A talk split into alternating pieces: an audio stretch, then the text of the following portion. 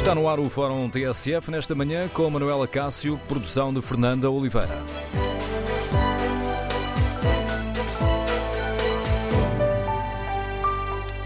Bom dia. A polémica sobre as ligações familiares dentro do governo está a marcar estes tempos de pré-campanha eleitoral. No Fórum TSF queremos ouvir a sua opinião.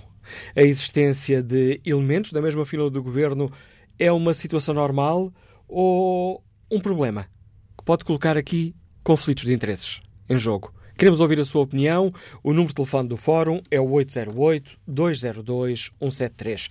808-202-173. 173.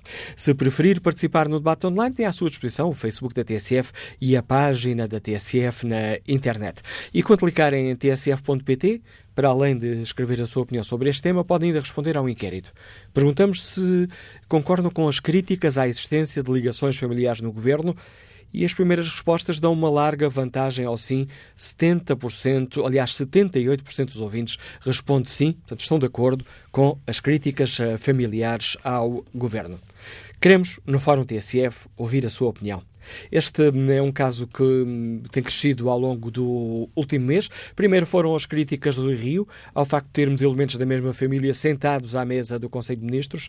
Há dois dias foi Paulo Rangel a falar de promiscuidades familiares e a dizer que o facto de as pessoas não se escandalizarem com isto é um sinal de uma certa doença e de um adormecimento da democracia. O cabeça de lista do PSD às eleições europeias aponta mesmo o dedo ao Presidente da República, dizendo que Marcelo devia ter advertido o Primeiro-Ministro de que não deveria fazer isto. Ontem, escutámos a líder do Bloco de Esquerda comentar este caso e dizer que a democracia precisa de mais espaço para respirar. Acho que há aqui dois problemas diferentes. O primeiro é como a direita está sem projeto, eh, enfim, eh, liga sobretudo a casos. A segunda é que eu acho que deve haver uma reflexão também no Governo e no Partido Socialista sobre essa matéria. O Bloco é crítico, então? Julgo que toda a gente tem alguma. Uh, percebe que eu bem sei que Portugal é um país pequeno, mas acho que todos nós percebemos a necessidade de pensar sobre estas matérias para que os cargos públicos não sejam ocupados tendencialmente por um grupo de pessoas com muitas afinidades. A democracia precisa de mais espaço para respirar, diria eu. A resposta de Catarina Martins, líder do Bloco de Esquerda. O PS já reagiu a estas palavras mesmo sem pronunciar o nome da líder do Bloco de Esquerda, noite passada, em Alpalhã, no Conselho de, Lisa, de Nisa, Carlos César aconselhou os militantes do Distrito de Porto Alegre a não se deixarem perturbar com os ataques, garantindo que as famílias são sempre bem-vindas. Peço a todos os que estão aqui presentes, jovens, mulheres, homens, casais, famílias, sim, porque os socialistas, quando vão a um comício, só para não dizerem que não trazem as famílias, não deixam a mulher ou o homem em casa. Vêm todos! Estão todos com o Partido Socialista. No Fórum TSF, queremos ouvir a sua opinião. A existência de elementos da mesma família no uh, governo de António Costa é uma situação normal ou um problema? Aceita o argumento que já foi invocado pelo ministro Pedro Nuno Santos de que ninguém deve ser prejudicado na sua vida profissional por causa do marido, da mulher, da mãe ou do pai? Queremos ouvir a sua opinião. Queremos saber também como uh, olha para as críticas feitas uh, pelo PSD e também agora pelo Bloco de Esquerda a esta situação. Número de telefone do Fórum 808-202-173. 808-202-173. 173. Primeiro convidado do Fórum TSF é o professor João Paulo Batalha, presidente da Associação Cívica Transparência e Integridade. Sr. professor, bom dia, bem-vindo ao Fórum TSF. Respondendo aqui muito diretamente à pergunta que estou a fazer muito terra a terra, como é que olha para, esta, para estas relações familiares no governo? É uma situação normal ou um, ou um problema? Bom, normal não é, senão também não estaríamos a discuti-la. Eh, eu acho que é preocupante de dois pontos de vista. Um imediato, porque gera situações de conflitos de interesses, eh, de alguma promiscuidade, até de alguma informalidade no funcionamento do governo, porque a partir do momento em que temos tantas relações familiares entre eh, ministros, secretários de Estado, chefes de gabinete, etc., corremos o risco de as decisões por mais do governo, as políticas públicas deixarem de ser propriamente definidas uh, onde formalmente são na mesa do Conselho de Ministros, passarem a ser discutidas e decididas em rodas de amigos, em jantares de casais, etc. E, portanto, com um nível de informalidade muitíssimo maior, sem haver documentação pública que seja escrutinável sobre que decisões é que foram tomadas e como, sem haver documentação preparatória, etc. Quer dizer, familiarizamos demais um, as políticas públicas e, portanto, desinstitucionalizamos o funcionamento do governo. Passa a ser assim uma coisa de insiders uh, pouco escrutinável, esse é o problema imediato. E há um problema uh, maior que é o que é que este tipo de comportamento nos diz sobre a capacidade dos partidos políticos formarem quadros uh, e desenvolverem lideranças e pessoas preparadas para os lugares fora destes círculos de amizade. E eu acho que isto nos revela que os partidos políticos estão, eh, de alguma maneira, tão desacreditados que têm alguma dificuldade em ter uh, e valorizar militância independente e, portanto, as pessoas vêm para o partido também por afinidades pessoais, de relação, de amizades, amorosas, etc.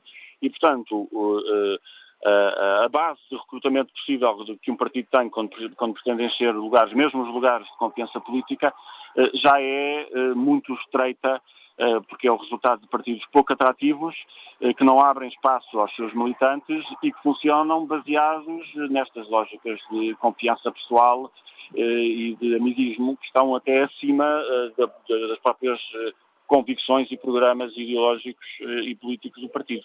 E esta é uma especificidade portuguesa, professor João Paulo Batalha, ou há casos semelhantes na Europa? Não há casos semelhantes na Europa que eu conheça, quer dizer, as únicas uh, coisas semelhantes que eu conheço assim de repente são na Guiné Equatorial, onde o presidente fez o seu filho vice-presidente, uh, e em regimes deste género. É óbvio que também não estamos nesse uh, grau de desgraça, digamos assim, mas de facto eu não conheço exemplos noutros países em que haja um circuito tão fechado no recrutamento, quer de cargos governativos, eh, quer depois eh, para o exercício de cargos nos gabinetes. E isso, de facto, eh, é preocupante por estas duas razões, porque significa que o governo funciona demasiado em circuito fechado e significa que os partidos políticos não, estão a, ter capacidade, não estão a ter capacidade de atrair quadros, de formar quadros de lideranças políticas e de dar uma resposta mais arejada, digamos assim, às necessidades das instituições. Professor João Paulo Batalha, uma das uh, reações recentes a esta polémica foi do ministro uh, Pedro Nuno Santos, que é o ministro das Infraestruturas, que está casado com Catarina Gamboa, que foi nomeada chefe de gabinete do secretário de Estado dos Assuntos Parlamentares, Duarte Cordeiro. E num artigo que, que escreveu, o ministro Pedro Nuno Santos uh, invocou o argumento que eu já recordei aqui: ninguém pode ser prejudicado na sua vida profissional por causa do marido, da mulher, da mãe ou do pai. Este não é um argumento válido para este debate? Não é, não é por duas razões. Em primeiro lugar, porque o exercício de um cargo de chefe de gabinete não é uma coisa, eh, quer dizer, não é carreira, não é uma função profissional, é uma coisa que uma pessoa faz eh, para assistir um membro do governo que está lá temporariamente. Portanto, obviamente, entra no currículo, mas não é profissão de ninguém ser chefe de gabinete deste ou daquele, a não ser, eventualmente, pessoas que fizeram toda a sua formação política e profissional a partir das juventudes partidárias e que sempre fizeram a sua vida no exercício deste tipo de cargos. Uh, portanto, é uma profissão uh, de confiança política e a profissão é ser capataz político. É uma profissão problemática à partida do ponto de vista do funcionamento das instituições. E a segunda questão é, muito bem, se nós decidimos que as pessoas não podem ser prejudicadas, e chamemos a isto de ser prejudicado, por ser filho ou pai ou mulher ou, ou o que for de alguém, a questão é que as instituições, essas não são casadas com ninguém, não têm pais nem filhos. E, portanto, as instituições ficam órfãos e essas ninguém protege. E, portanto, para não prejudicarmos uma, uma suposta carreira profissional de alguém que uh, vive de cargos políticos, estamos a prejudicar a imagem e a unidade das instituições. Isto devia obedecer a uma regra de bom senso muito simples, que é se determinada nomeação uh, pode criar, ou tem o risco de criar um, um problema reputacional, uh, mais vale evitá-la. E seguramente, eh, se nós vivêssemos eh, num país com boas lideranças políticas e pluralismo no, no funcionamento das instituições e no comportamento dos partidos, haveria outras pessoas com iguais capacidades de trabalho e de confiança política para assumir os cargos. Portanto, não havendo, nós vamos martirizando as instituições sob o pretexto de não prejudicar as pessoas, o que é uma coisa, enfim, bastante dramática. Agradeço ao professor eh, João Paulo Batalha, Presidente da Associação Cívica Transparência e Integridade, eh, esta análise crítica à situação que hoje aqui debatemos. Que opinião têm os nossos ouvintes?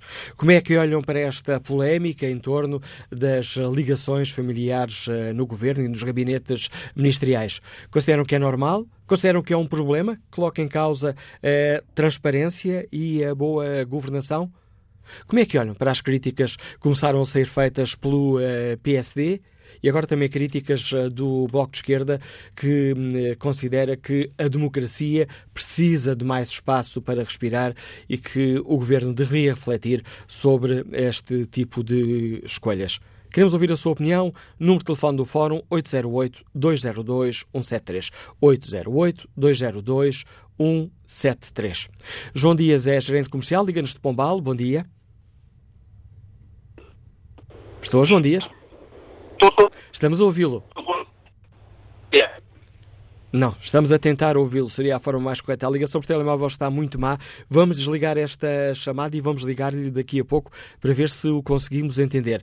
Vamos ver se temos mais sorte no contacto com o empresário Jorge Silveira, que está em Lisboa. Bom dia. Estou sim, bom dia. Bom dia, Jorge Silveira.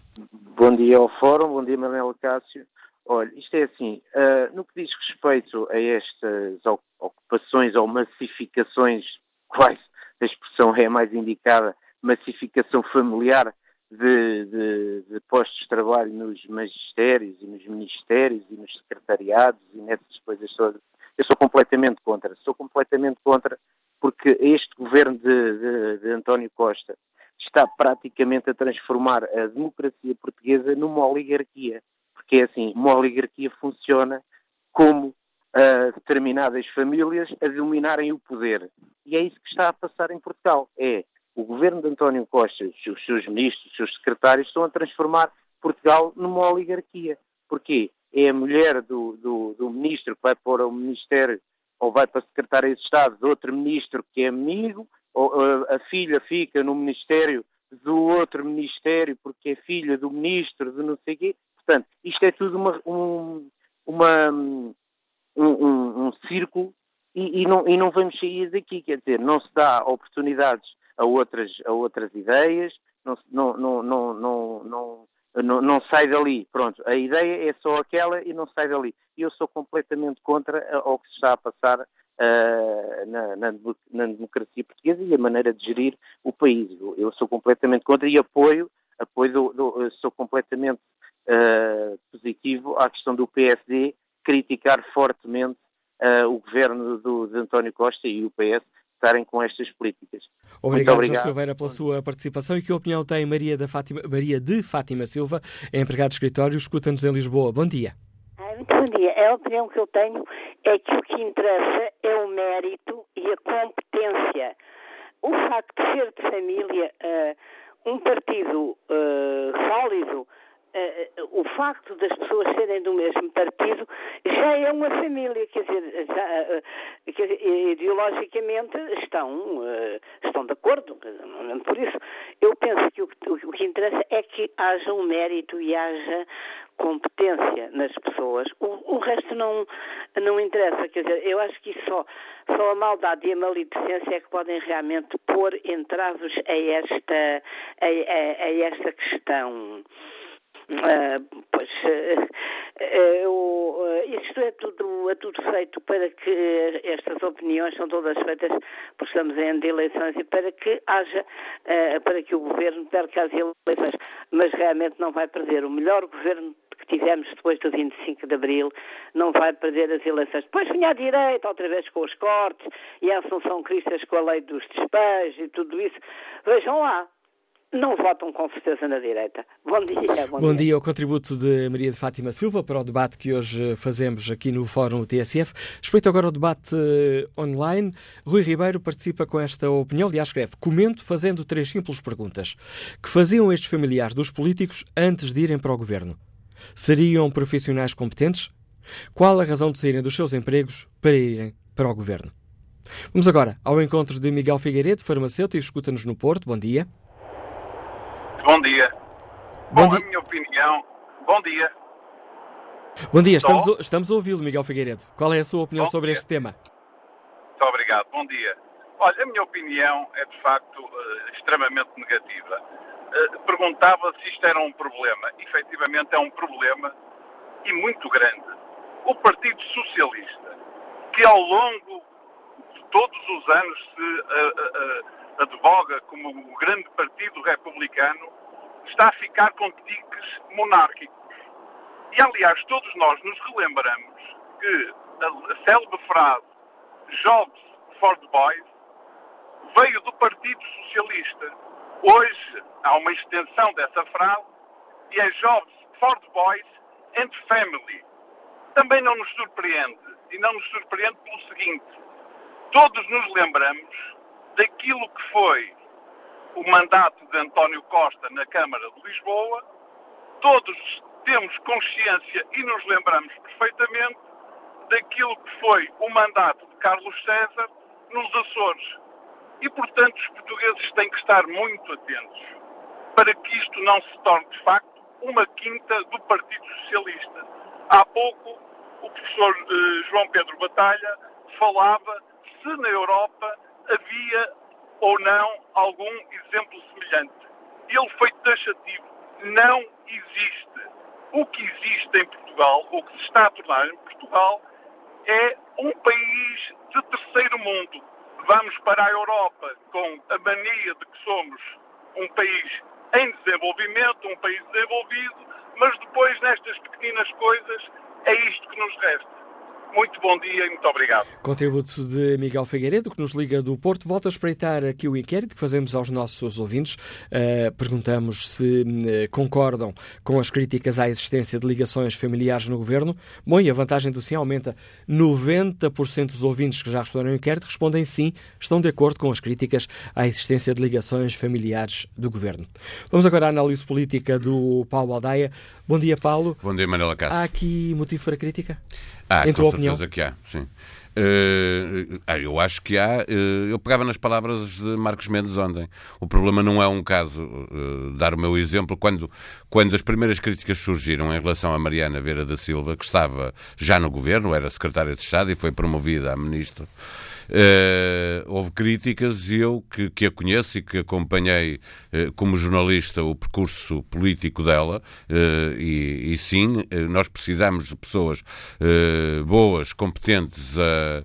A faz, a, na política e a fazerem caminho político. Um bom exemplo agora à direita, o Adolfo Mesquita Nunes sai e toda a gente se queixa que está a sair à direita um, um bom político, porque pelos vistos em Portugal é impossível uh, ter vida uh, no privado e fazer política na mesma. Portanto, nós não podemos querer uh, sol na eira e chuva no naval.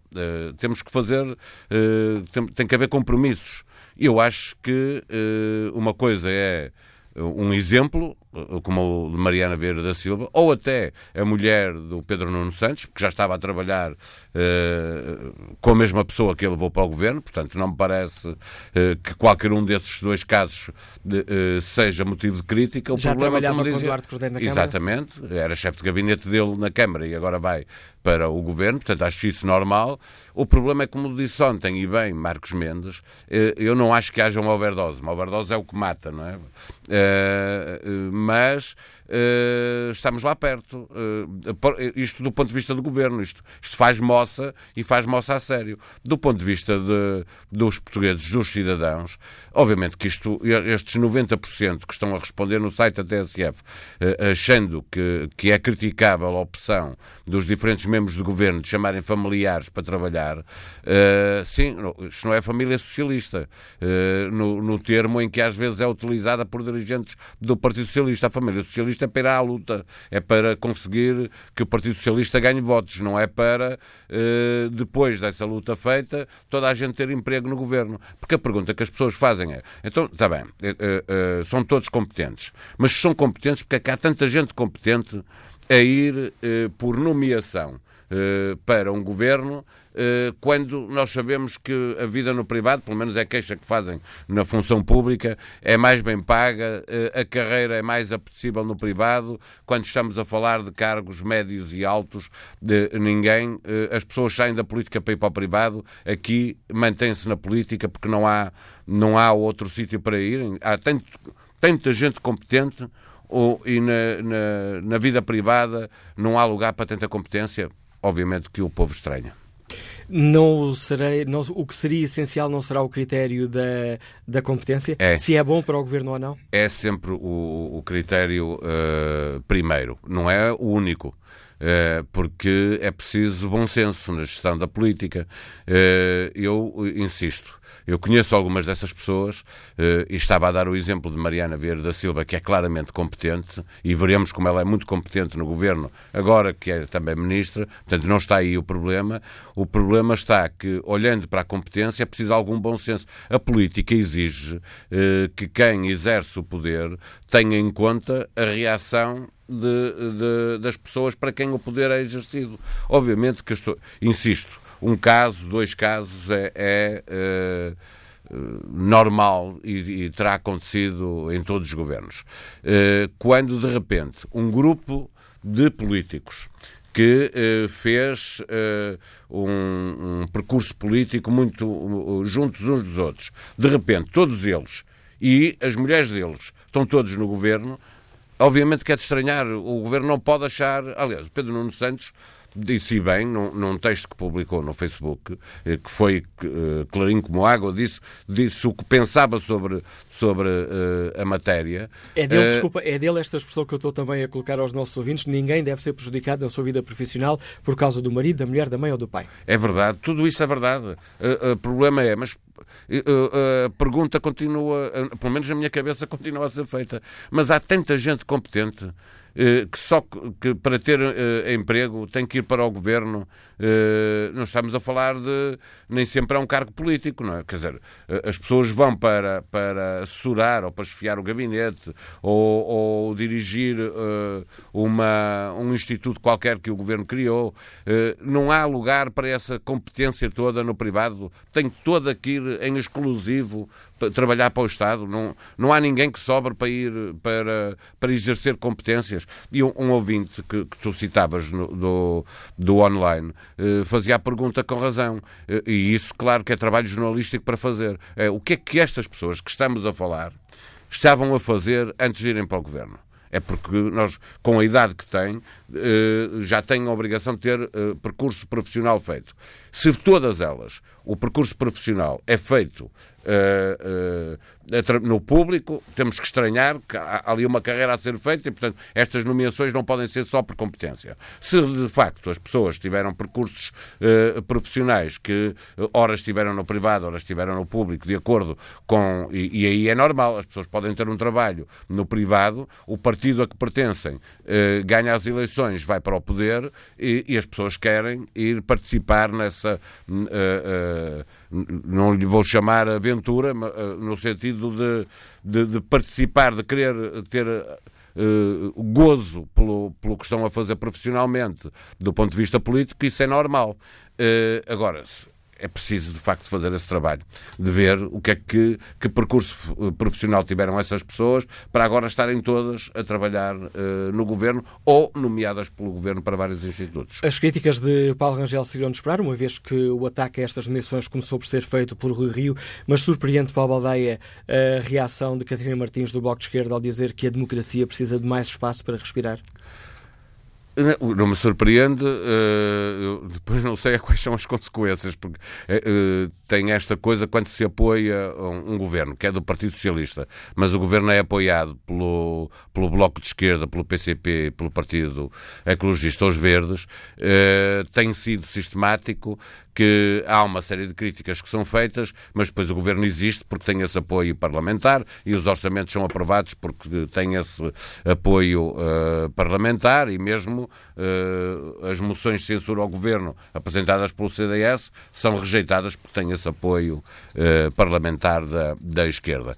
O que não me, não me surpreende muito Uh, tendo em conta que estamos em ano eleitoral e a oposição verdadeiramente em vários pontos, por exemplo, na manifestação dos professores isso foi evidente, está a ser liderada pelo PCP e pelo Bloco de Esquerda, não pelos partidos de centro-direita, portanto não me surpreende que Catarina Martins diga isso, sendo que eu acho que ela tem razão. Sim, a democracia precisa de espaço para respirar, o Partido Socialista tem que ter muita atenção ao tipo de nomeações que faz, porque... Uh, está visto, as pessoas não, não, não gostam de sentir que uh, uh, uh, as coisas têm que funcionar assim. Não tem que funcionar assim. A análise do Paulo Aldeia, comentador de Política Nacional da TSF. Bom dia, Henrique Neto, Liga-nos Lisboa. Bem-vindo a este debate. Qual é a sua opinião? Bom dia, Manuel, Dr. Manuel Cássio, bom dia aos ouvintes. Bom, esta questão é naturalmente criticável e, e os resultados do, que estão a ser conseguidos aí no fórum provam que os portugueses têm disso a consciência. Uh, mas o problema, se me permite, é bastante mais vasto do que o problema apenas de haver muitas famílias no governo. Uh, mais grave do que isso, a meu ver, é que o Partido Socialista, desde há bastantes anos, tem vindo a uh, procurar o controle da, da sociedade e das instituições. Começou pelo controle dos próprios deputados na Assembleia da República. Como se sabe, os deputados são escolhidos criteriosamente pelas direções partidárias, no caso do PS, pelo secretário-geral, por razões de confiança, por razões de uh, aceitação passiva de todas as decisões dos governos, do Partido Socialista, naturalmente, uh, forma de eleição, eu tenho participado em muitos protestos por isso, é uh, os portugueses votam em listas fechadas de pessoas que não sabem quem são. Uh, foi construído um clima de secretismo que vem de longe, vem da escola da maçonaria. e, e, e basta ver, por exemplo, o que se passa num Montepio, em nenhum país verdadeiramente democrático, aquilo que se passa no Montepio teria sido possível. Uh, o controle das instituições em geral, das associações empresariais, das instituições de segurança social, das autarquias, das federações, tudo isso começou há algum tempo e tem vindo a ser aperfeiçoado. Ou seja, os governos do Partido Socialista, e não só, mas o Partido Socialista em particular, uh, são os resultados de um apuramento do controle do partido sobre a sociedade.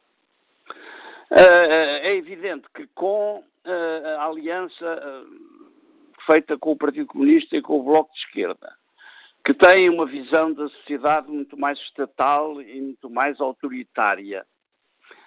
Tudo isto se reforçou e hoje nós vivemos num regime que não é verdadeiramente democrático, que é autoritário em muitos aspectos, decide pelos cidadãos o que é bom e o que é mau.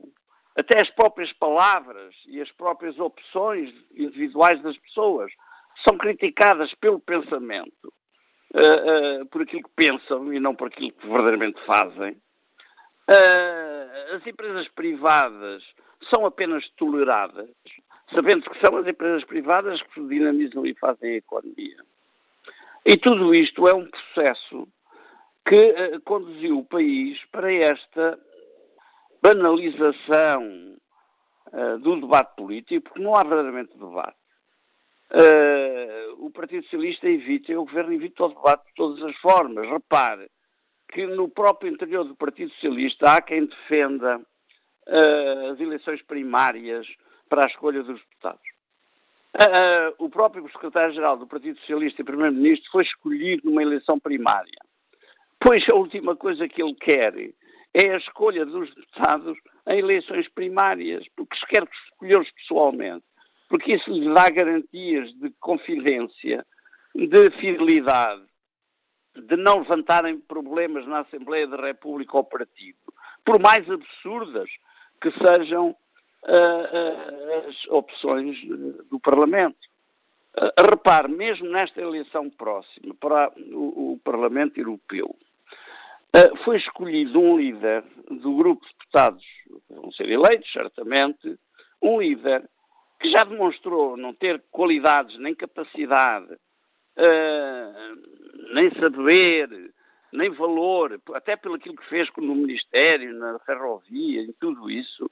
Uh, uma pessoa que diz que a ferrovia Mito Oliveira, é para evitar a concorrência internacional, é a pessoa que vai esfiar o grupo parlamentar para o Parlamento Europeu, quando dentro do próprio grupo parlamentar existem pessoas com mais qualidade e capacidade. Ou seja, e com isto termino. O Partido Socialista, há anos, e reforçou isto agora com a Aliança à Esquerda, há anos que uh, nivela por baixo.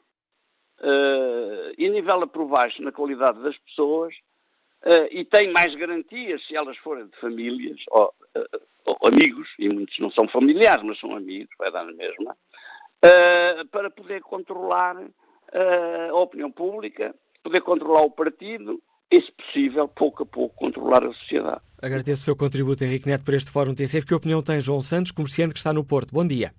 Comerciante que está no Porto. Bom dia. Bom dia. Bom dia. Bom dia, Manuela Cássio. Bom dia ao Fórum. Em relação ao tema em questão, uh, a minha opinião é a seguinte. Isto, o Partido Socialista, o, Governo, mais parece um grupo de amigos que se junta à quarta-feira para jogar a sueca, ou à quinta-feira em Conselho de Ministros, eh, do que propriamente um governo a sério. Isto é brincar mesmo com os portugueses, porque não há dúvida nenhuma que, ainda, ainda recentemente, este poste do, do Nuno Santos dá vontade de rir, sinceramente, em relação ao profissionalismo e, à, e, enfim, à capacidade e não sei o que. Isto dá vontade de rir, isto é gozar mesmo com a cara dos portugueses. Eu penso que isto isto vai dar mau resultado, isto merece uma, uma, profunda reflexão sobre aquilo que está a passar e temos que acabar com este tipo de situações, porque os familiares e não sei o quê. Eu penso que isto é, é até antidemocrático, porque as pessoas deviam ser escolhidas, de facto, pelo mérito que têm e não por serem amigas ou familiares. É Agradeço o seu contributo, João Santos. Há aí um barulho aqui a complicar e a irritar a audição, mas julgo que foi perfeitamente perceptível a sua opinião. Vamos agora à análise do Pedro Marcos Lopes. Bom dia, Pedro. Há ou não um excesso? Este é ou não um problema deste, como dizia Marcos Mendes, uma overdose de relações familiares no governo? Bom dia, Manuela Cássio, bom dia aos nossos ouvintes. É, é verdade, há uma, há uma overdose de relações familiares no governo, como também há uma overdose de relações familiares nas câmaras municipais, como há uma overdose, como havia uma overdose de relações familiares eh, em governos, em governos anteriores.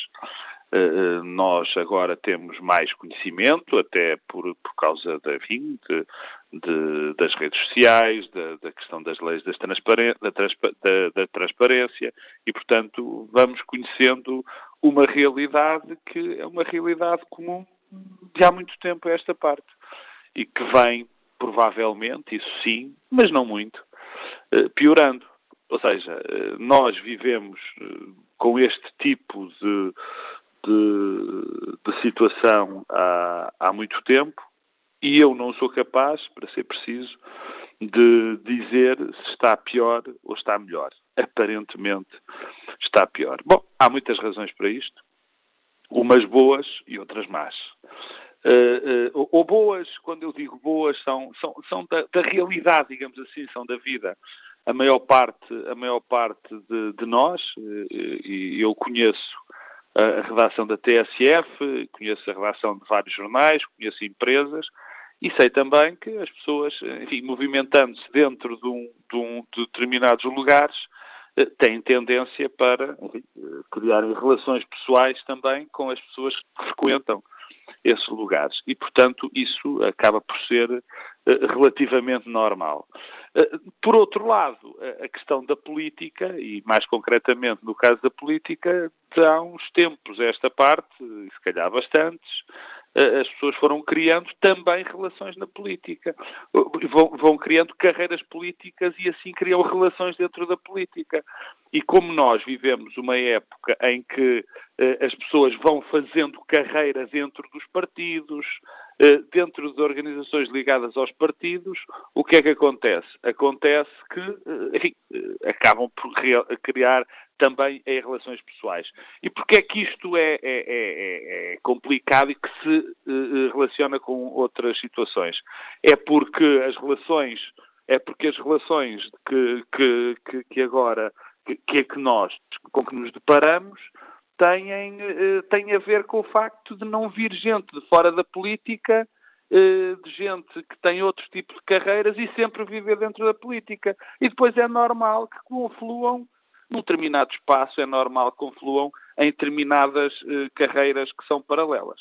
No entanto, deixa-me dizer que, eh, e isto cria problemas, obviamente, eh, isto cria problemas porque é evidente que relações pessoais dentro de uma mesma organização criam sempre entropias, criam sempre problemas de, de, de mérito das decisões, criam sempre uh, uh, problemas de de funcionamento entre as várias pessoas, portanto, é evidente, é evidente que isto gera, gera problemas no, no, no funcionamento das organizações. Como é que nós resolvemos isto? É, de facto, é, é, é, extraordinariamente complicado, mas, mas vai ter de haver uma solução qualquer, porque uh, uh, são demasiadas as, as situações, quer dizer, e, e, e nós temos eh, também aqui, e eu não acredito que haja um critério, Manel, isso é, é uma das coisas piores que, que, que, pode existir para tentar resolver este tipo de problemas. Não pode haver um critério, porque repara, há bocado o, o Paulo Baldaia falava da Mariana Vieira da Silva e da, e, e da, e da, e da mulher do, do, do Pedro Nuno Santos, e que são pessoas que têm carreiras consolidadas, eh, de fora de, de, uma determinada lógica de nomeação política. Depois há outras situações, muitas, demasiadas, de mera nomeação política e que, coincidência, entre enormes aspas, são também familiares. E isto só pode ser analisado, eh, quer dizer, o mérito, o mérito não, quer dizer, o problema não problema acaba por ser só a poder ser analisado caso a caso. Se nós vamos e tornamos uma norma geral e abstrata, por muito boa que ela seja para aplicar estas situações, arriscamos a ter uh, situações profundamente injustas, como seja alguém que tem uma carreira e que merece, pelo seu mérito, atingir um determinado lugar nessa carreira. Já estamos a aproximar uh, muito perigosamente do fim da primeira parte do fórum, mas eu gostava ainda de, te perguntar: um, esta polémica pode ter consequências nas próximas uh, eleições, custando votos ao uh, Partido Socialista? Que a questão está na pré-campanha, isso já não há dúvidas. Primeiro foi o PSD, agora PSD e Bloco de Esquerda.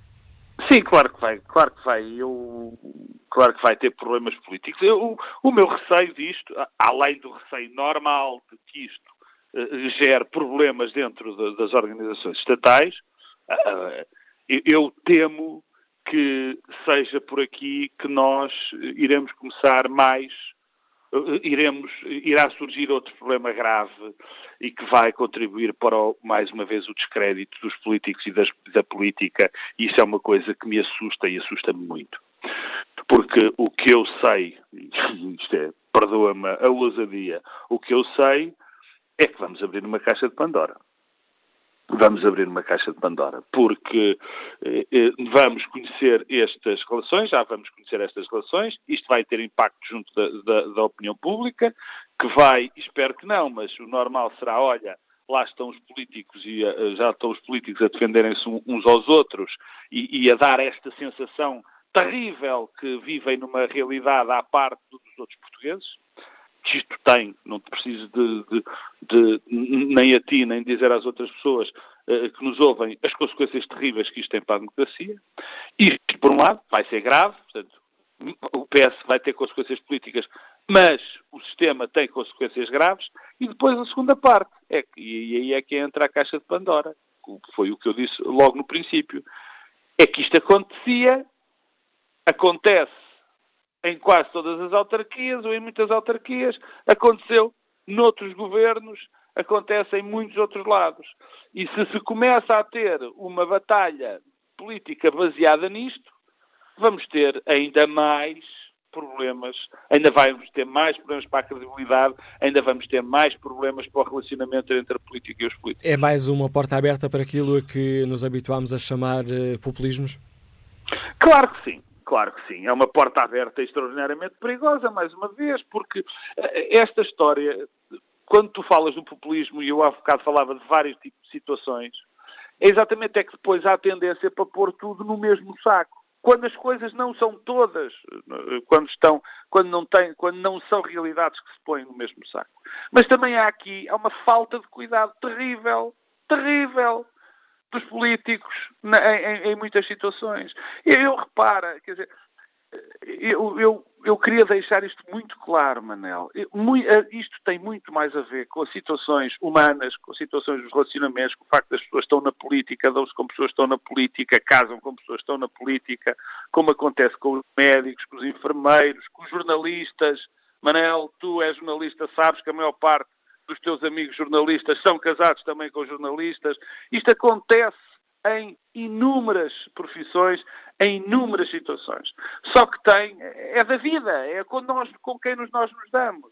Mas a questão é que na política, particularmente neste momento, com a sensibilidade que existe para tudo o que está relacionado com, com, com, com, com a política, isto são situações que vão ter consequências, vão ter consequências inevitavelmente, e até por terem essas consequências inevitáveis, devia existir um cuidado superior, um cuidado muito superior da classe política, de toda a classe política com estas situações. E é com esta alerta que nos deixa o Pedro Marcos Lopes, chegamos ao fim da primeira parte do Fórum TSF. Tomaremos o debate já a seguir ao noticiário das 11. Para participar, tem à disposição o número de telefone 808-202-173.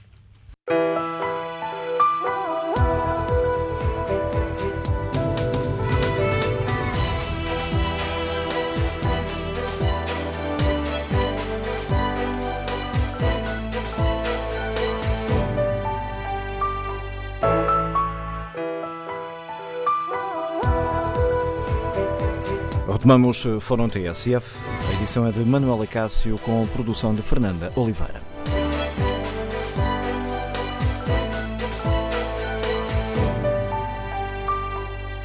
Retomamos o debate neste Fórum TSF, ponto de partida, o facto das ligações familiares, a polémica das ligações familiares do Governo estar a ganhar espaço no debate político. Primeiro foram as críticas de Rui Rio, há dois dias, Paulo Rangel, cabeça de lista do PSD às eleições europeias, falou de amiguismos familiares no Governo, dizendo que o facto de os portugueses não se escandalizarem com isto é um sinal de uma certa doença e de um adormecimento da democracia. Ontem escutámos Catarina Martins a dizer que o Governo devia repensar este tipo de nomeações, afirmando a líder do Bloco de Esquerda que a democracia precisa de mais espaço para respirar. No inquérito que fazemos aos nossos ouvintes na página da TSF na internet, perguntamos se concordam com as críticas à existência de ligações familiares no governo e o sim ganhou ainda mais vantagem. 93% dos ouvintes que já responderam ao inquérito responderam sim, estão de acordo com as críticas à existência de ligações familiares neste governo. Retomamos o debate com o contributo do professor Miguel Poiás Maduro, ex-ministro do governo de Passos Coelho, professor, é colunista habitual do Jornal de Notícias. Bom dia, professor Miguel Poiás Maduro, obrigado por aceitar participar no Bom fórum, dia. apesar de se encontrar no uh, estrangeiro, agradeço-lhe por isso. Há cerca de um mês, uh, um mês e dois dias mais precisamente, escrevia no JN um artigo artigo de opinião intitulado A Família. E dizia que não, ou começava por dizer que não é fácil prevenir o uso indevido de laços familiares sem penalizar alguém injustamente por esses laços familiares. Estamos perante um problema ou não? Ou perante algo normal? Eu acho que estamos perante, então, não é algo normal, ou pelo menos não é algo que nós vamos considerar e tratar como normal. Uh, embora, infelizmente, em Portugal, Uh, não são casos únicos e ganharam uma certa normalidade, mas é importante combater essa normalidade. Um, e, e, é importante combater essa normalidade por dois problemas de tipo diferente, que eu acho que não têm sido suficientemente distinguidos neste caso que envolve este governo, em que realmente esta, esta, esta rede familiar atingiu níveis talvez nunca antes vistos. O, o, primeiro tem a ver com um possível conflito de interesses dentro do próprio governo, no exercício das funções do governo. Eu, eu explico. Um governo não é simplesmente um conjunto de ministros, é um órgão colegial uh, em que os ministros no Conselho de Ministros são supostos escrutinar as propostas e as decisões propostas pelos outros ministros. Uh, e isto cria naturalmente um conflito de interesses sempre que um pai, uma mãe, um marido, uma mulher tiverem de escrutinar, tomar posição sobre propostas do seu cônjuge, ou da sua filha, ou do, ou do seu filho. Isto me parece um problema óbvio, é o primeiro ah, um, que existe a partir do momento em que temos membros do governo que são uh, familiares e, e estranho até que esta questão, que me parece particularmente grave, não tenha sido praticamente discutida. A segunda, que, o segundo problema, que é aquele que tem merecido mais discussão, tem a ver basicamente com o problema de favorecimento daqueles que nos são próximos. Eu tenho ouvido usar a palavra nepotismo, mas neste caso não estamos hum, exatamente perante nepotismo. Nepotismo é quando alguém nomeia os seus familiares. Uh, António Costa nomeou familiares seus e não acho que os ministros tenham nomeado seus familiares, foram mais nomeações cruzadas.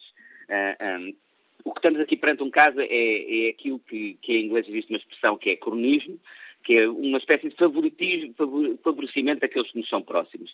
É levar a, a, isto não implica que aqueles que são nomeados não tenham mérito, mas significa que eles têm mais possibilidades de demonstrar aqueles, o seu mérito pela, pela proximidade que têm a quem decide do que os outros.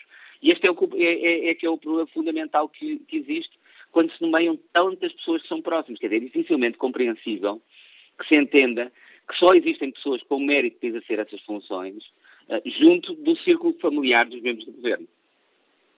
Estamos aqui perante não um caso de nepotismo, um caso de endogamia. Mesmo assim é grave em sua opinião? É, eu acho que é sobretudo quando atinge uh, dimensões deste tipo. Embora também tenhamos de distinguir porque, entre dois casos Peço desculpa, professor Miguel Poiás Maduro, porque quando, nomeadamente, em alguns destes casos, aliás, Rui Rio começou por eh, criticar o caso do ministro Vieira da Silva e da filha Mariana Vieira da Silva. Estamos a falar de duas pessoas que são, de direita à esquerda, considerados muito competentes. Pois eu não sei. não, não, melhor, do, do ministro posso fazer o meu, o, o meu, o meu, o, o meu juízo, porque conheço uh, aquilo que ele fez como ministro uh, uh, anteriormente, em particular quando foi ministro do, do governo José Sócrates. No caso da filha, eu, eu, não, eu desconheço, não é? Não, não. Portanto, eu tenho, precisamente o problema é esse, é que esse juízo sobre competência é feito com base em quê? Com base na proximidade daqueles aqueles que são próximos dizem que ela, que ela é competente. Não, que eu estava é aqui. É problema, peço desculpa, professor, peço desculpa por estar a interromper e interromper o seu raciocínio. O que eu estava aqui a dizer é que nas críticas, ou pelo menos o que tentei dizer, é que nas críticas que são feitas a um e outro, as críticas não incidem na competência, ou não, ou falta dela, mas na questão da proximidade familiar.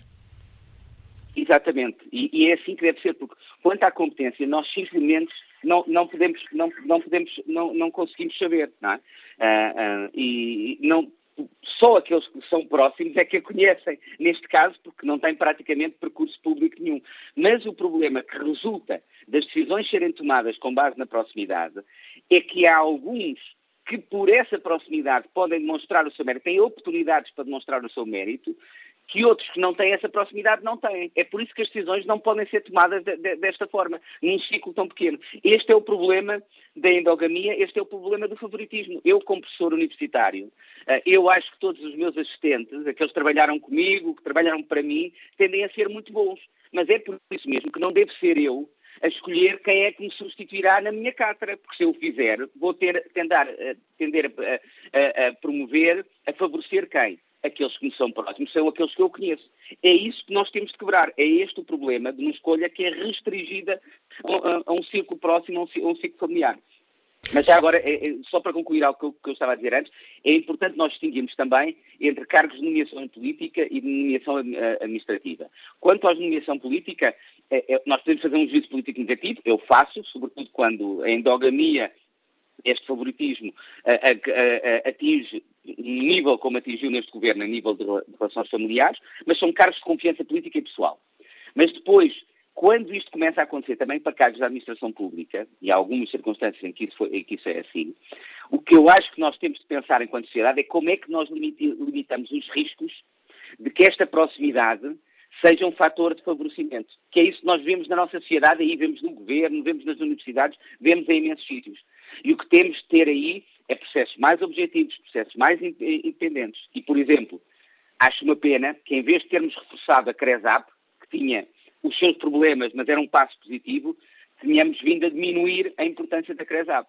Porque se há alguma coisa que isto nos suscita, é a importância de reforçarmos a qualidade dos processos de decisão e a independência dos processos de seleção, por exemplo, na administração pública.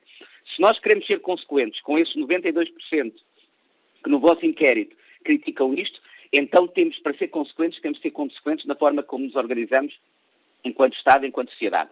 Um dos aspectos é, por exemplo, tornar mais independentes, reforçar a qualidade dos processos de seleção na administração pública e para os cargos públicos. Até para depois poderem vir a ser escolhidas pessoas que são próximas, são familiares. Mas nós então confiamos que esse processo de decisão e essa seleção teve realmente em conta em, a qualidade e não foi produto, resultado dessa mera proximidade. Professor Miguel Poiás Maduro, mais uma vez obrigado. Agradeço por ter interrompido a, a reunião em que estava a participar para nos ajudar a refletir sobre esta questão. Ora, o professor Miguel Poiás Maduro estava aqui a referir a CASAP. A CASAP é a Comissão de Recrutamento e Seleção para a Administração Pública. Está relançado o debate aqui no Fórum TSF. Que opinião tem o Francisco Ribeiro, profissional de saúde, que nos escuta no Seixal? Bom dia. Uh, bom dia, Manuela Cássio. Uh, bom dia a todo o auditório. Acho fantástico terem pegado neste tema, porque realmente é um tema que está a gerar reações muito entusiasmadas da parte da população. Só que também é preciso ver que há aqui um aproveitamento político brutal da parte da, da direita em relação a esta questão.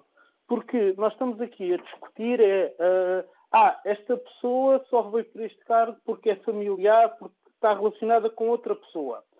Mas também precisamos de ver se esta pessoa vai ou não fazer um bom trabalho. Porque se ela fizer um bom trabalho, eu quero lá saber com quem é que ela vive ou de quem é que ela é filha. Eu quero é políticos, quero governantes que defendam os meus interesses e os interesses da sociedade na qual eu estou inserido perante uma série de ameaças internas e externas. Agora, estar a julgar uma pessoa à partida porque uh, tem uma relação pessoal, acho que é ridículo e não devia ser feito e isto devia ser combatido por toda a gente da esquerda à direita. E pegando só numa questão que o Dr. Paiás Maduro acabou de referir, que é suposto os ministros fiscalizarem mutuamente e, portanto, se ela é, se há relações de casamento ou de pais-filhos, isso pode não acontecer. Eu sou sincero, eu não sei que tipo de relação é que este senhor tem com os familiares deles. Mas eu digo uma coisa, e digo aqui, toda a gente que me conhece sabe isto. Para além de mim, os maiores críticos que eu tenho estão dentro da minha família. É os meus pais, é a minha esposa, são as pessoas que gostam tanto de mim que obrigam-me a defender realmente aquilo que eu digo e aquilo em que eu acredito. Portanto, se nós formos por aí, então ainda está mais assegurado essa fiscalização. Obrigado e bom dia. Obrigado, Francisco Ribeiro. Que opinião tem o Nascimento Fernandes, economista, que nos liga de Vila Nova de Gaia? Bom dia. Bom dia. Uh, eu quero pedir o favor de cortar a palavra, que já, já não é a primeira vez que isso me acontece. E verifico e comparo com a intervenção de vários intervenientes que tenho ao longo tempo. Se o nascimento do Fernandes for direto ao tema e não fugir do tema. Sim, eu vou, eu vou. Olha, começo por dizer que não tenho qualquer conotação política e, portanto, estou à vontade para o, uh, referir aquilo que vou dizer. Primeiro ponto, olha, para já quero dizer que uh, estou de acordo com a, o último interventor e parcialmente com o Poiás Maduro, que conheço, que conheço, porque nós uh, é natural que as nomeações sejam por conhecimento dos candidatos e que esses lugares devem ser uh, devem ser participantes uh, com pessoas de, de qualidade, sejam eles quem for. É importante o seguinte: o senso, a honestidade, a compreensão, o que não acontece. Está a tornar-se este debate, tal como muitos outros, se calhar, vão continuar a existir E volto a referir, eu não tenho conotação política, não estou ligado a qualquer partido político. Eh, tenho a minha noção eh, de participar, mas não quereria ser dos que muitos vão ser a abstenção. Isso é que é terrível. As pessoas absterem-se de, de votar é aquilo que está a caminhar. E estes debates, estas participações nestes fóruns são muito importantes ou de interventores com qualidade e sem conotação ou, ou, ou, ou, inclinação para isso, ou até os próprios temas em si. Há que ter cuidado. Uh, defendo o princípio de, de ser senso, uh, ser um, um verdadeiro interventor na participação, e digo-lhe que já formei e já nomeei muitas pessoas que sempre desejei que me criticassem no meu trabalho. Ninguém é infalível. Todos nós temos que aceitar que temos que falhar. E quem nos vai indicar que, nos fa que falhamos são aqueles que, que connosco trabalham. Uh, não é família nem meia família.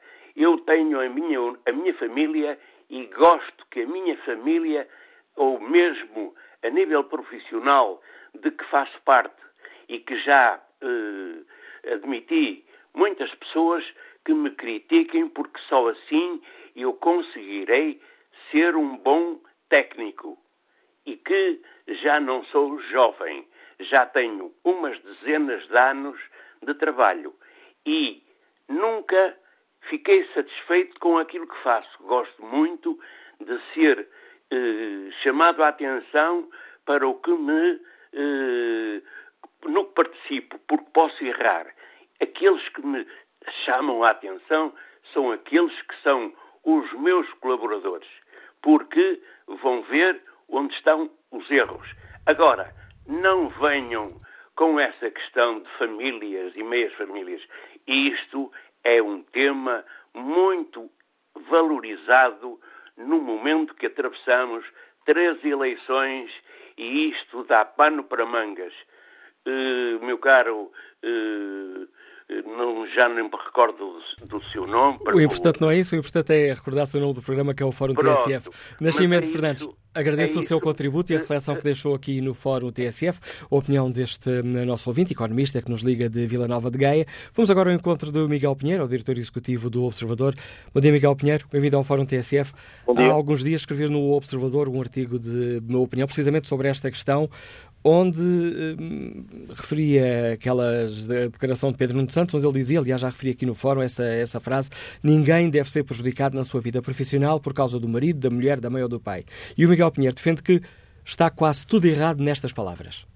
Porquê? Sim, porque precisamente o que está na base de todas estas regras contra a nomeação uh, de familiares ou nomeação cruzada de familiares é precisamente o princípio de que as pessoas têm de ser prejudicadas uh, pelas relações familiares que têm, por causa do pai, da mãe, da filha, uh, da mulher, do marido. Precisamente. É que, isso é que está na base de tudo, porque se entende que essas relações familiares são mais perniciosas para o Estado a existência dessas relações familiares e dessas lealdades familiares são mais perniciosas para o Estado do que a questão da competência e da incompetência. Senão, para isso não era preciso legislação nenhuma contra o nepotismo. Bastava, então, estar na lei, como já está hoje em dia, que são os, os, mais competentes que devem ser nomeados. Então não havia problema. Não, o que se entende aqui é que existem coisas que vão para lá da competência da incompetência e que muitas vezes é preferível ter um incompetente a trabalhar uh, em determinadas funções do que um familiar, até por uma razão muito simples. Porque é mais fácil despedir um incompetente do que uma filha. Imagine que Uh, nós temos o ministro Vieira da Silva no governo e temos a sua filha, a ministra Vieira da Silva no governo. São ambos competentíssimos. São o máximo da competência na sua área. Mas, por um azar, como aqueles que acontecem na política, a ministra Vieira da Silva, filha, envolve-se numa polémica que assume proporções que estão a criar imensas dificuldades ao governo, como já aconteceu com, com vários ministros. É? Já tivemos, por exemplo, o ministro João Soares, teve que sair do governo por coisas que não tinham nada a ver com a forma como estava a gerir a pasta da cultura. Foi por causa de umas declarações infelizes. Vamos então imaginar que isto acontece e que no governo se abre um debate sobre se a ministra Vieira da Silva Filha tem ou não condições políticas, não é condições de competência, é condições políticas para se manter no cargo. O ministro Vieira da Silva Pai até faz parte do núcleo duro uh, do primeiro-ministro António Costa. Digam-me lá, acham que o ministro Vieira da Silva Pai vai conseguir decidir de forma isenta e tendo em vista apenas o superior interesse do Estado e do Governo, vai conseguir decidir se se deve demitir ou não a sua filha? Claro que não, porque as relações familiares introduzem uh, relações de lealdade que estão para lá da política, estão para lá da competência, e é por isso que tudo isto é um problema. Não é? Tudo isto nos Estados Unidos, por exemplo, surgiu quando o presidente Kennedy nomeou o irmão procurador-geral. É? E o irmão tinha uma longa carreira uh, na área da justiça, de luta contra a máfia, de luta contra uma série de organizações criminosas, e então, por isso é que ele daria um bom procurador-geral. E a verdade é que foi depois dessa nomeação que uh, nem sequer teve nenhum problema assinalável depois de uh, favorecimentos, ou seja o que for, que se criaram as grandes leis anti-nepotismo nos Estados Unidos.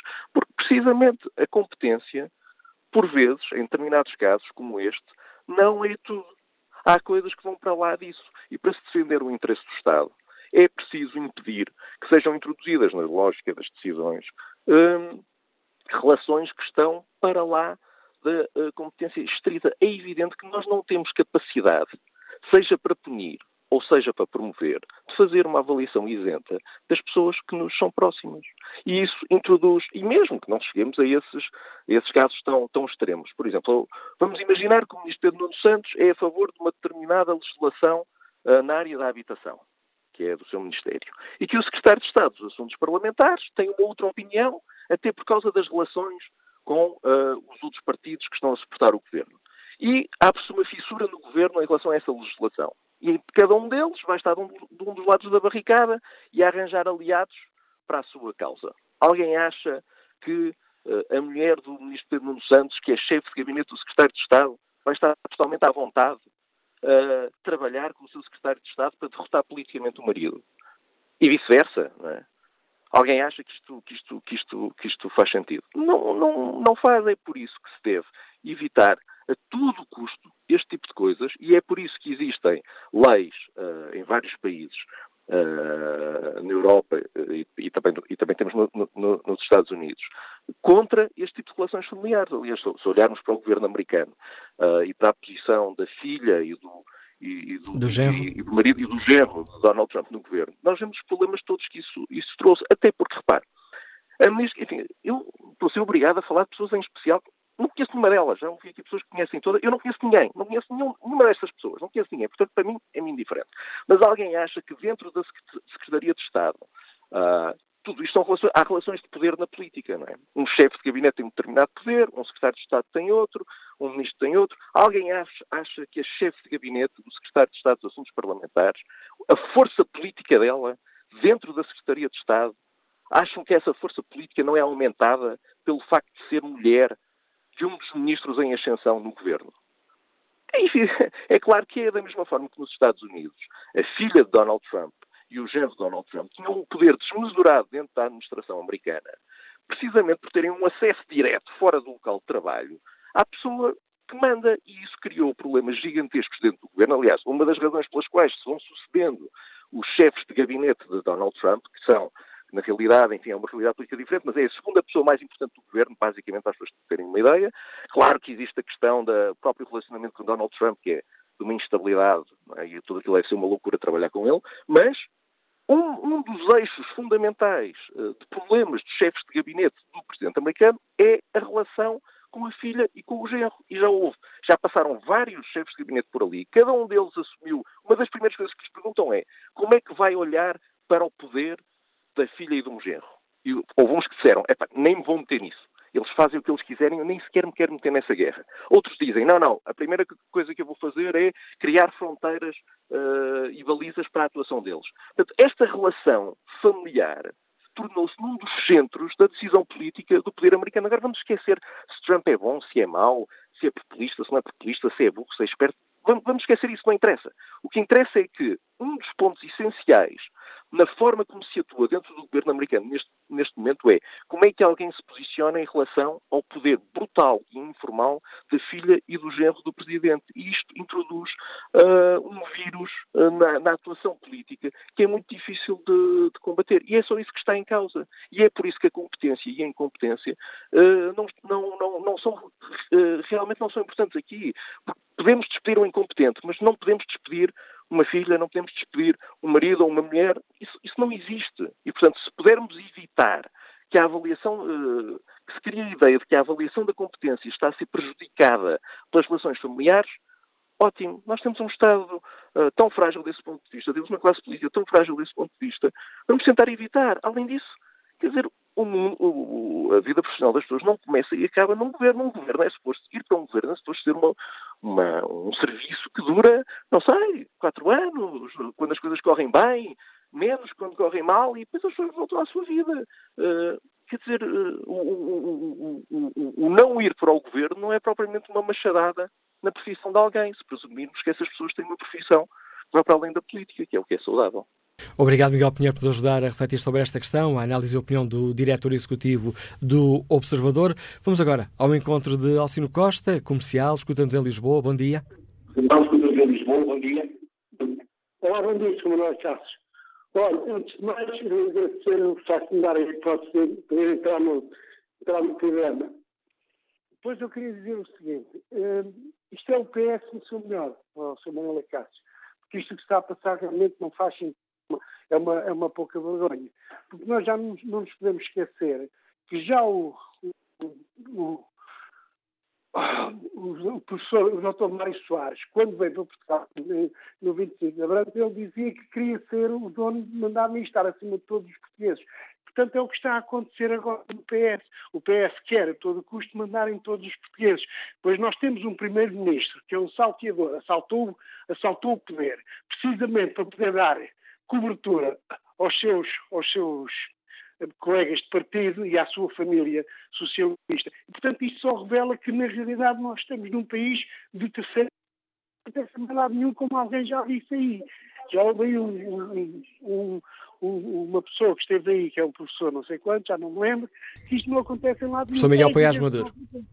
Exatamente. Só acontece em Portugal porque Portugal é o país que é. Eles querem mandar nisto tudo, querem mandar em todos nós e depois aproveitam-se dos cargos que têm para fazerem, manobrarem à vontade os portugueses. E eu só me admiro é que ainda há portugueses que são, que são, parece que têm umas salas que só vêm em frente e continuam a votar nesta gente. Esta gente está, está provado que não presta, não presta. Porque, repare, mesmo no tempo do Mário Soares, o filho dele, que já era, já era político, agarrou deu 500 mil, deu 2 milhões e meio de euros para, para a Fundação. Para quê? Para chegarmos à conclusão que o, que o Mário Soares foi o pior político deste país e foi, se calhar, o mais correto. Mas já estamos completamente desviados do tema do assunto que hoje aqui debatemos no Fórum TSF, Alcínio Costa. Vamos ao encontro Abel Teixeira, é motorista, comerciante, ligando de Leiria. Qual é a sua opinião? Olá, bom dia, bom dia, Sr. Dr. Ricardo Castro. Uh, eu queria fazer aqui uma comparação, se o senhor me der a oportunidade. A ouvir? Estamos a ouvi-lo, não é? Nas melhores condições, porque imagino que vá com o sistema de alta voz, mas mesmo assim eu julgo que, que é perfeitamente perceptível. Eu vou parar, eu vou parar só um bocadinho. Uh, eu vou só dar aqui uma opinião. Eu fui para Lisboa com 13 anos trabalhar para uma marisqueira, não sei se posso dizer o nome, uh, que era Sereia de Mar. E naquele tempo tinha cinco sócios. E havia, um, e, e havia uma, na escritura estava escrito que nenhum dos sócios poderia meter nenhum familiar até terceiro grau a trabalhar lá. Isto é só para lhe dar um exemplo que havia naquele tempo gente séria nos estabelecimentos e no governo, porque nos governantes também davam um pouco de mais seriedade às pessoas e transmitiam. Não todos, porque havia sempre falhado. Mas aí mesmo no comércio existia essa lealdade e esse respeito. E hoje, hoje só se justifica porque, infelizmente, 75% dos portugueses lamento dizer-lhe, mas é a minha opinião, uh, são politicamente estúpidos. É que concedem um governo destes. Um abraço para si A opinião de Abel Teixeira, já aqui esta avaliação ali no, no limite entre a liberdade de expressão e a ofensa, mas enfim, está dito, está dito a opinião de Abel Teixeira que nos liga de Leiria. João Gonçalves participa no debate online com esta opinião. Concordo que os laços familiares não devem ser eh, prejudiciais em questões profissionais ou políticas, mas muito menos devem ser beneficiados, pois esse benefício é prejudicial aos que não são familiares e deixa em dúvida a competência profissional e política da pessoa nomeada e do nomeador. Margarida Anjos Pereira Mendonça escreve-te, tal como em muitos outros setores, nos jornais, nas televisões, nas rádios, somos um país tão menor em extensão territorial mas grandes nas atitudes. Acabemos por ser parentes deste, ou melhor, acabamos por ser parentes deste e do outro e daquele também. João Caldeira escreve que o facto de serem familiares não implica incompetência. O problema é que vivemos em Portugal e todos sabemos, ou julgamos saber, como isso geralmente funciona, o que gera e as reações que implica, ainda mais em cargos governativos. E, sinceramente, também não vejo grandes diferenças entre a nomeação de um familiar com a de um daqueles compadres que aconteceram num passado não muito longe. Já a crítica dos partidos é mais do mesmo, sejam eles de direita ou de esquerda. E como estará o inquérito que fazemos aos nossos ouvintes? Está na página da TSF internet. Perguntamos se concordam com as críticas à existência de ligações familiares no governo. E eu sim, tem uma vantagem esmagadora. 93% dos ouvintes que já responderam ao inquérito concordam com as críticas à existência de ligações familiares no governo. Vamos agora à análise do professor António Costa Pinto, politólogo e investigador do Instituto de Ciências Sociais. Bom dia, Sr. Professor. Bem-vindo ao Fórum ATSF. Como é que olha para este debate sobre uh, que está a causar polémica, ser utilizado nestes tempos de pré-campanha eleitoral, sobre esta rede de ligações familiares no, no governo? Eu creio que existem uh, duas grandes perspectivas que explicam a existência de familiares na carreira política ou em cargos políticos. Em primeiro lugar, era natural que uma família altamente politizada uh, num partido político desperte a vocação política de familiares. Isso acontece, por exemplo, aconteceu no passado, famílias e gerações de deputados, aconteceu em Portugal, aconteceu em França, é natural, uh, em regimes tipo democrático e a vocação política assim existe. O segundo aspecto, talvez o mais importante, é que certos cargos políticos exigem assessoria de, de, grande confiança e, por exemplo, os eh, gabinetes parlamentares dos deputados na democracia francesa muitas vezes tinham familiares como chefes de gabinete ou outro tipo de cargos de assessoria.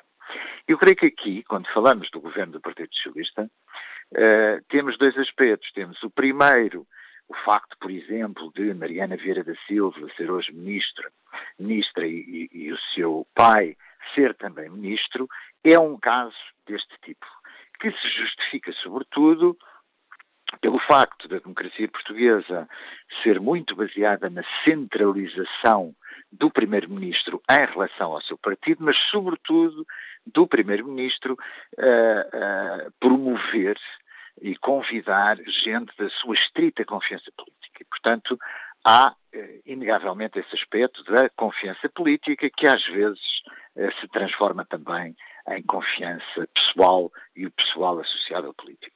A seguir, temos evidentemente o dever de reserva, uh, o dever de uma relação democrática entre governo e opinião pública que não aponte para dar dimensões à sociedade do mais elementar clientelismo. A administração pública, por exemplo, em Portugal, noutros tempos, qualquer estudo eh, por exemplo, na década de 70 sobre a administração pública em Portugal, até nos estratos mais baixos, por exemplo, da administração pública, eh, verificava que existiam laços familiares significativos, sobretudo nos setores administrativos, o que apontava claramente para um clientelismo de tipo pessoal, de promoção da sua filha ou do seu filho, eh, basicamente da procura do emprego público. Mas neste caso, como estamos a falar de um governo no regime democrático, como estamos a falar de um governo que deve prezar a transparência inegavelmente a generalização provoca um sentimento grande de desconfiança, que aliás está expresso, uh, enfim, na própria evolução do programa e em quase todos uh, os outros fora que colocam efetivamente em causa a legitimidade de estender tanto uh, justamente uh, as relações familiares no quadro de um governo.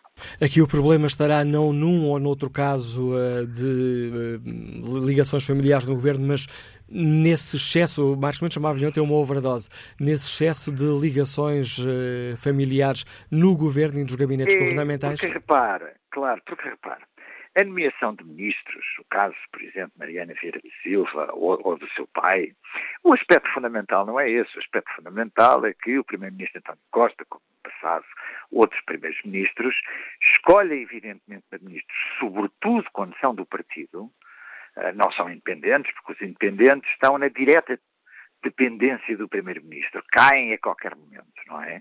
Quanto aos ministros que vêm do partido, inegavelmente é o princípio da confiança uh, o mais importante.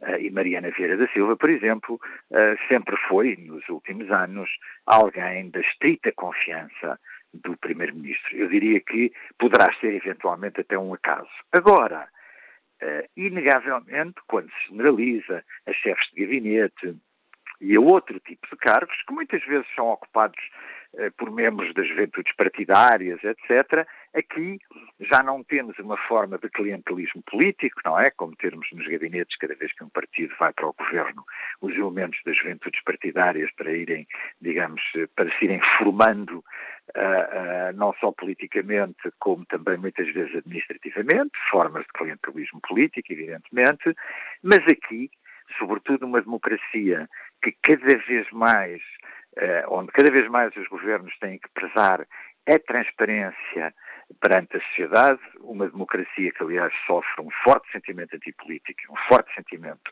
antipartidário, evidentemente, cada mais elementar prudência não cair neste tipo de erros.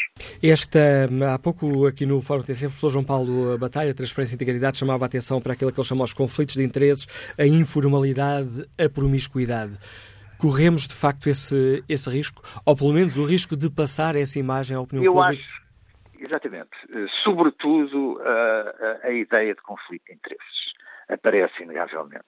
Conflito de interesses, mais uma vez, não é aquilo que se passa, por exemplo, muitas vezes no campo político, a relação entre o exercer cargos no governo seguido de empresas públicas ou privadas, não é? Ou dada a profissão de partido antes de chegar ao governo, mas contribui para uma imagem de grande promiscuidade entre o político e o familiar. Este é um caso que pode hum, ter custos para, para o governo?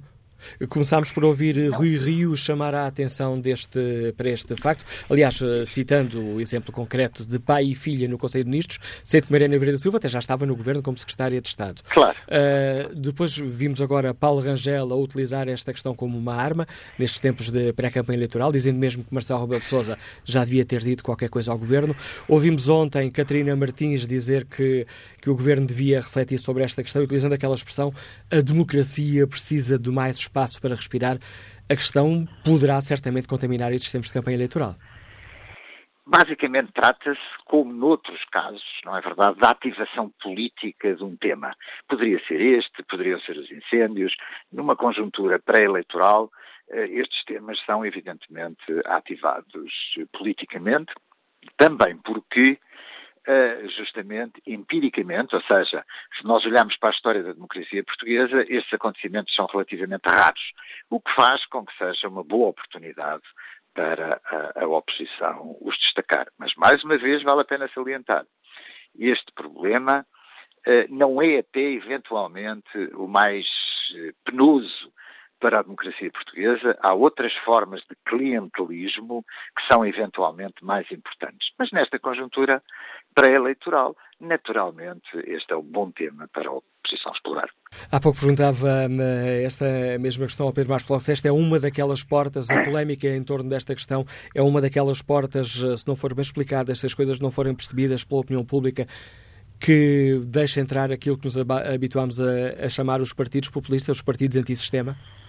É mais um tema, evidentemente, para ser explorado uh, por esse tipo de partidos populistas, porque remete para a natureza da classe política, para os profissionais da política, para o clientelismo, para o caciquismo, enfim, e todos os temas que habitualmente são explorados uh, pelos partidos populistas contra, no fundamental, a elite governante, que tende a ser uma elite que por via eleitoral se vai, no fundamental, perpetuando no poder, com nomes que conhecemos há 10, 15, 20 anos, e, portanto, a ideia de renovação, a ideia de refrescamento, uh, é muito utilizada por estes partidos e este tipo de exemplos são, evidentemente, exemplos paradigmáticos.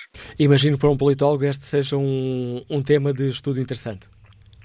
É um tema de estudo interessante porque, se no passado Uh, o familismo, entre aspas, apontava para a vocação política, o despertar da vocação política, e acredito que tenha sido esse o caso, por exemplo, uh, da atual ministra, antiga secretária de Estado adjunta de, de António Costa, uh, mas evidentemente que este tipo de temas são temas que remetem mais hoje em dia para formas, eventualmente, daquilo que nós chamamos um familismo que é relativamente pernicioso para a imagem da classe dirigente perante a sociedade.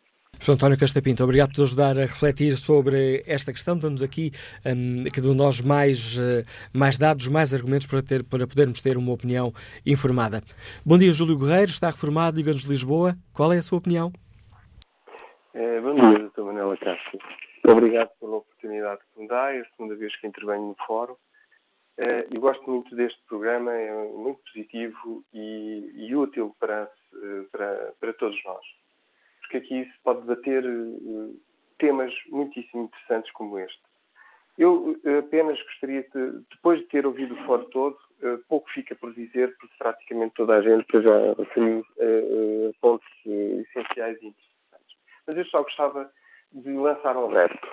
E o meu repto, eu, eu, houve uma altura em que eu fiz este estudo, não agora, já tem algum tempo, em que eu fui ao, ao segunda série do, ou terceira série do Diário da República, fui consultar as eleições. Eh, e não importa agora se era o PSD que estava no governo ou se era o PS que estava no governo, eles são todos iguais. O que importa é que quando eu consultava a terceira série do Diário da República, o que eu via eram jovens licenciados, pertenciam à máquina de partido, com 20 e poucos anos, e que eram integrados como assessores do governo a ganhar ordenados eh, três vezes acima da média daquilo que se pratica no, no, no país e que, cujo o currículo profissional deles eram três meses de estágio no Ministério da Agricultura, três meses de estágio no Ministério da, da Economia, três meses de estágio, de estágio no uh, Ministério da, da, da, Administração Interna. Portanto, aquilo que eu ouvi aí uma intervenção, só por referir apenas o nome do, do, do professor uh, Maduro, em que ele tem realmente ali um aspecto, eu, em tudo que ele disse eu concordo, mas há ali um aspecto que é fundamental, tem a ver com o facto de se nomear, uh, através da, da, da, Comissão de Recrutamento, uh, pessoas que pertencem à função pública e que se devia dar a possibilidade às pessoas que fazem parte dos quadros da função pública, e se não fazem, então integrava-se pessoas da função pública, em que se perguntava expressamente qual é a sua filiação política, em que essas pessoas iriam formar um gabinete ou, portanto, um, grupo de pessoas que dava apoio aos partidos, ao, ao governo, que dava apoio aos uh, uh, deputados, porque nós, se formos ver a quantidade de entouragem que existe portanto, desta,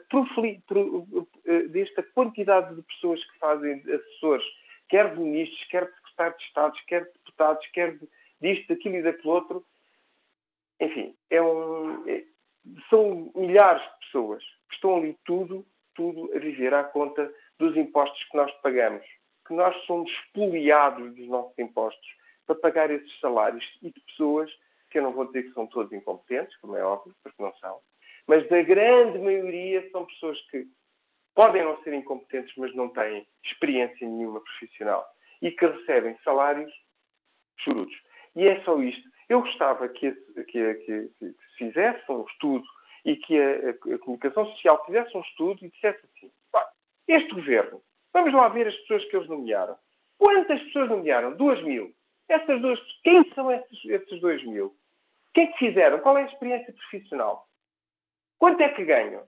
e colocar isto para comunicar a toda a gente, para o povo que paga impostos, que é espoliado de impostos, que paga 30, 40, 50, 60% de impostos, para saber, sim senhor, os meus impostos são para pagar aquele miúdo que acabou a universidade e que é 3.300 euros. Era só isto, Sr. Dr. Manuel Cássio. Muito bom dia e muito obrigado por, por ter e por, por manter este fórum ativo uh, uh, neste nosso Portugal, que muita falta faz pessoas como o senhor. Bom dia. Eu é que agradeço o seu contributo, o seu e todos os ouvintes que participam no Fórum ATSF, nos ajudam aqui a debater diariamente um tema, no fundo, ajudando-nos aqui a, a, a, cumprir o lema do Fórum TSF sem verdades feitas e sem temas tabu. Bom dia, António Silva, é funcionário público, liga-nos de Odivelas. Qual é a sua opinião? Ora, muito bom dia, Manuel Acanso. Olha, eu assino por baixo tudo o que este ouvinte disse. É pena é que a gente anda, aqui sempre a debater o, o fórum esses assuntos, pois na prática as coisas não mudam nada. Eu tinha duas maneiras de, de, de abordar isto. Uma é, era criticar, criticar os políticos por, por este tipo de ações. Outra, eu realmente comecei a pensar, mas eh, nós estamos indignados porquê? Isto é normal na democracia. Não há nenhum partido que esteja isento de culpas né? e, e, e tenha. Todos têm cuidados de vidro nesse, nesse tipo de casos. Portanto, isso faz parte da democracia. A democracia é isto. Os partidos existem para quê? Eles existem para, existem para governar o país e outra coisa também. Existem porque os partidos dão-se bem com a corrupção, com o compadrio, com o amiguismo. Isto, isto não sou eu que digo. Isto é basta ver as notícias todas no dia a dia que aparecem nos jornais para nós tirarmos essa conclusão. Isto não é novidade nenhuma. As coisas, os partidos existem para sustentam-se com a corrupção, com o compadrio e com o amiguismo. Portanto, isto é ponto final. E depois, ainda ninguém me conseguiu explicar porque é que, por exemplo, quando acontece para a eleição para, para, para Presidente da República, porque é que eu, e se juntar aqui alguns professores universitários, amigos também, não podemos concorrer para, para o cargo de Primeiro-Ministro. Por que é que eu tenho que estar inscrito num partido político? Portanto, enquanto este, este tema, ou seja, enquanto uh, a governação do país estiver só exclusivamente para partidos políticos, nós vamos ter sempre estes problemas. Portanto, na Alemanha não acontece isso. Na Alemanha, por exemplo, eu, eu junto aqui uma data de amigos, somos uh, pessoas universitárias, agora pá, vamos concorrer para governar o país porque acho que sabemos fazer melhor do que os políticos que estão cá há 40 anos. Não podemos. Na Alemanha pode, nós cá não podemos. Portanto, isto não é uma democracia. Isto é a primeira coisa que nós temos que fazer. Não é uma democracia, é uma partidocracia que está muito bem blindada para que os, para que os partidos políticos, políticos possam continuar com a corrupção, com o compadrio e com o amiguismo. Está visto toda a gente, só não vê quem não quer. Muito obrigado. A opinião de António Silva. Passa agora a palavra a Júlio Santos, motorista, está em Águeda. Bom dia. Bom dia. Olha, sou Manuel Acácio. Um agradecimento pela oportunidade que me dá de poder intervir no fórum. É assim, eh, relativamente eh, ao diálogo que tenho estado a assistir aí das várias pessoas, eh, lamento que o senhor tenha muito tempo ocupado com os seus analistas, porque nós, as pessoas simples, também merecemos alguma atenção para com o que se passa no nosso país. E relativamente ao tema em discussão, penso que a melhor coisa que as pessoas devem pensar e devem fazer é não terem dores de cabeça, nem dores de cotovelo, nem dores de corno, sejam da direita ou sejam da esquerda, canalizem as coisas co como deve ser na altura própria, deixem trabalhar os políticos e depois, quando eles forem a votos, então castiguem-nos. Agora estar a, a, a, por a filha do, do ministro ser ministra não pode ser ministra, então a minha filha não pode ser gestora se eu for gestor, o meu filho não pode ser motorista se eu for motorista. Que raio de sociedade é que nós queremos ter? Será possível que no fim de 66 anos de vida eu ainda consiga assistir a um debate tão, tão mesquinho, tão mesquinho, tão mesquinho, quanto evitar que uma pessoa, por ter capacidades, não possa exercê-las? Pelo amor de Deus, senhor, uh, senhor Cássio, é, é de lamentar tudo isto. Mas o senhor, no meu ver, no meu ver, e em termos de crítica construtiva, penso que no mínimo o senhor devia dar a oportunidade às pessoas em metade do programa, utilizar metade do programa com os seus analistas, tudo bem, é aceitável, mas também utilizar metade do programa com as nossas, com as pessoas simples como eu, que sou motorista. Um bom dia para todos. E, e obrigado, obrigado, pela sua participação, Júlio Santos. Vamos agora ao encontro do empresário Rui Neve Correia, que nos liga de Lisboa. Bom dia. Viva, bom dia.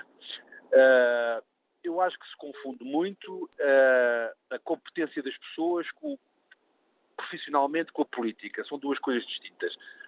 Na minha opinião, o grande problema do nosso país é que a classe política se convence que está acima das regras.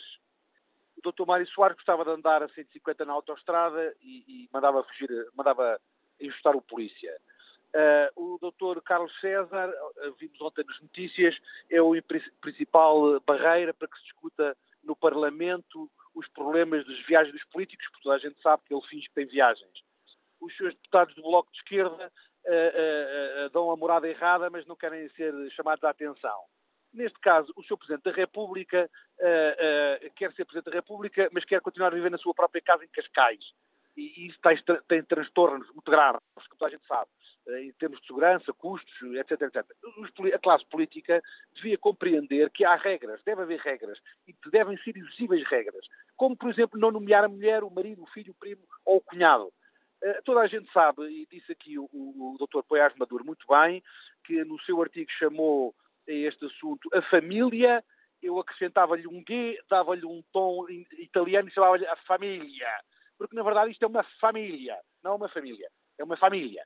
Quer dizer, esta coisa de nomear a filha, eh, a prima e a vizinha, tem que se lhe diga. Toda a gente sabe, já se falou aqui, que o doutor uh, uh, António Costa, para dar o último doce ao doutor Mário Soares, nomeou o doutor João Soares como Ministro da Cultura. E depois o doutor João Soares, enfim, teve lá uma série sucessiva das meirolas, e teve que ser posto fora. E aquilo foi um moço muito duro de roer para o doutor uh, António Costa conseguir pôr, enfim, o, doutor João Soares, que era filho do pai da, da, do, do PS, na rua. E depois ele lá aceitou sair, à terceira ou quarta asneirola, e depois lá teve que se lhe dar um lugar, enfim, de embaixador na OCDE, ou de secretário de qualquer coisa, de uma fundação, uma coisa e tal, para desculpar a coisa. E, portanto, quando o doutor uh, António Costa se chatear com a filha do, do doutor uh, do Ministro da, da, da, Segurança Social, vai ser difícil pô-lo na rua, porque ele não vai gostar que se despeça a filha. Ora, a crítica... Bem, Peço desculpa ter-lhe de cortar a palavra, já ultrapassei em quase um minuto o tempo que me estava disponível. A opinião do nosso ouvinte Rui Neiva Correia, empresário, que nos diga de Lisboa. Só acrescentar que no caso de João Soares foi o Estado de Estado que pediu a demissão, não foi eh, demitido. Quanto ao inquérito que está na página da TSF na internet, perguntamos aos nossos ouvintes se concordam com as críticas à existência de ligações familiares no governo. 95% dos ouvintes concordam com estas críticas.